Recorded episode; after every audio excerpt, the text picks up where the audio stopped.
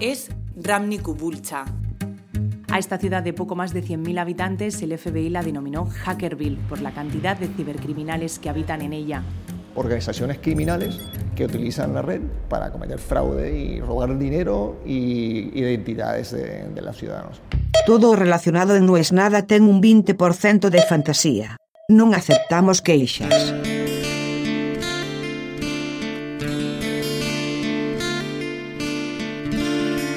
Y tiene razón.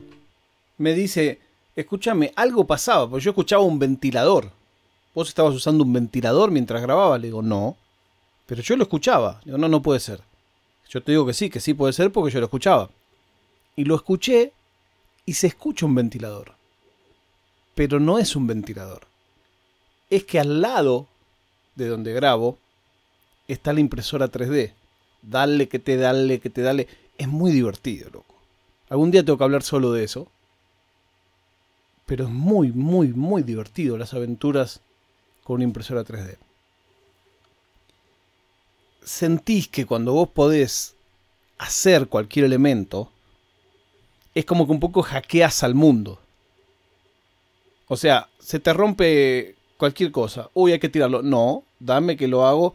Y claro, si a eso le sumás que hay aplicaciones del teléfono, por ejemplo, si tenés un iPhone con el sensor de profundidad, vos podés escanear en 3D un objeto y duplicarlo. Antes era imposible. Me acuerdo la primera vez que yo hice algo por el estilo fue con la cámara de un Kinect, el de Xbox 360, que en realidad tenían tres Kinect y te tomaban las fotos y con eso armaban, con esas tres imágenes en 3D, te armaban a vos completo. Y me acuerdo que me lo imprimieron y era un espanto realmente. Pero claro, estoy hablando hace 8, 9 años. Pero ahora con un simple iPhone, que de simple no tiene nada, vos puedes escanear en 3D con una calidad bastante, bastante aceptable. Bueno, hablando de hackear, hay un hackeo que puse en marcha. Siempre cuando yo hablo de hackeo, hablo de hackeo social. Porque desgraciadamente no tengo la habilidad para hacer otro tipo de hackeo. Cuando yo era joven, todo lo que hacía era trasladarle mis ideas a los que sí la tenían la otra habilidad y así armábamos algún equipo divertido. Hoy en día todo lo que hago es alguna vez lograr, mediante la palabra, alguna cosa que no debería lograr pavadas. Que me atiendan en un lugar donde no tengo turno, pues, cosas por el estilo. Me gusta mucho hacerlo, es como un, un divertimento que tengo. Y ahora, en este preciso momento, sembré algo que si sale bien va a ser un quilombo bonito. Al respecto no puedo decir nada porque hay misterio total. Nada. Ni siquiera le conté a mis amigos más cercanos. Les conté que estaba en una, pero me dicen, ¿pero qué es? Misterio total. No se puede decir. Y hay algunos que lo entendieron y lo aceptaron. Y otros dicen, no, dale, boludo, pero en serio me tiene que decir misterio total. Hay que saber guardar. No se puede contar todo todo el tiempo. Porque además, si vos contás todo todo el tiempo, nada sorprende. Cuando vos tenés esta locura que tengo yo en mi cabeza, toda tu vida es un acto de magia. Y toda tu vida estás escondiendo más de lo que mostrás. Con la vana esperanza de que al final, cuando mostrás, la gente diga wow y se sorprenda. Pero eso que en la magia funciona tan bien, no siempre funciona bien en la vida. Las relaciones humanas requieren cierta previsibilidad. sorprender es lindo una vez, dos veces, tres veces. No podés toda una vida dedicarte a sorprender a la misma persona. ¿O sí? A mí me gusta mucho y me trae muchos problemas. Básicamente el humor no es más que eso. Si vos sabés cómo remata el chiste, no te causa gracia. Te causa gracia un chiste porque el remate es completamente distinto a lo que la lógica diría que tiene que pasar. si el tipo va a cruzar la calle, la cruza y llega al otro lado, no hay chiste. Para que haya chiste tiene que pasar algo en el medio y tiene que terminar de una manera inesperada.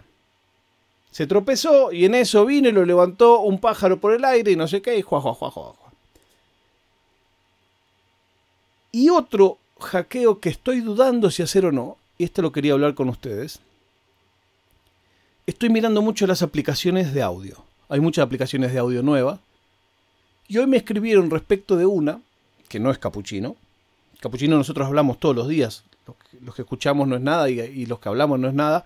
Se armó un grupo hermoso. No voy a decir cómo entrar, porque el que quiera entrar ya a esta altura tenemos gente muy buena. Entonces los tengo que cuidar. Está abierto el grupo, la aplicación anda en iOS y en Android, pero yo no la voy a decir más. El que lo quiera encontrar buscará. De hecho, todavía son unos números bastante espantosos, pero el que quiera nos va a encontrar. Pero yo no voy a decir más nada de cómo no los voy a instar a que se sumen. El que se quiere sumar se suma siempre y cuando nos encuentre. Pero me escribieron de otra aplicación de audio que quiere ser el rival de Clubhouse. Hoy todo el mundo habla de Clubhouse.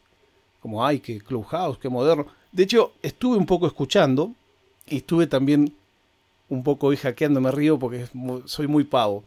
Me metí hoy en una charla de afiliados, de venta de afiliados, que eran como 10 personas intentando venderse cosas entre sí. En algún punto me hizo acordar a cuando yo era joven, que entrábamos en IRC al canal Lesbianas, éramos todos gordos, con nick de mujer, intentando levantar a otros gordos con nick de mujer. Y esto era una cosa así, todos eran vendedores que querían venderle a otros que estaban vendiendo. Y todos te hablan de que hacen un montón de guita y no sé qué. Y siempre es la misma historia, es cómo ganar 10 mil dólares en una hora, te lo enseño en este curso de dos horas que cuesta 20 dólares. Y vos decís, pero estás perdiendo plata. No, me, no, no dediques dos horas a enseñarme por 20 si vos ganás 10 mil por hora. Hay algo que está mal ahí. Bueno, entonces me metí en este grupo y empecé a preguntar eso. Le dije, pero ¿alguien hace esto con productos de verdad físicos? Alguien de los que están ahí, ¿no? Y me contestaron, sí, Amazon, sí, sí. Y, me gustó mucho porque todas las respuestas eran como diciendo, vos Gil, que no entendés nada. Y yo me hacía el, me hacía el Gil que me sale muy fácil.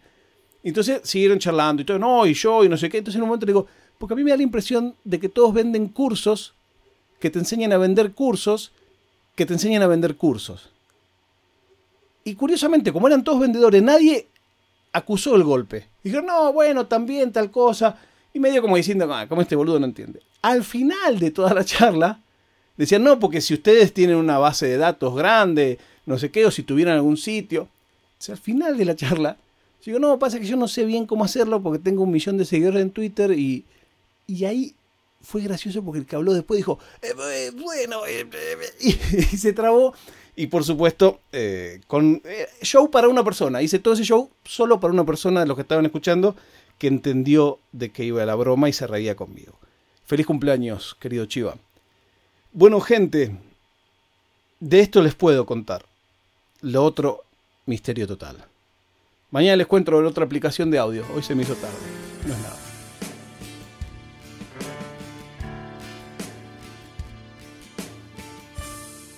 Oficina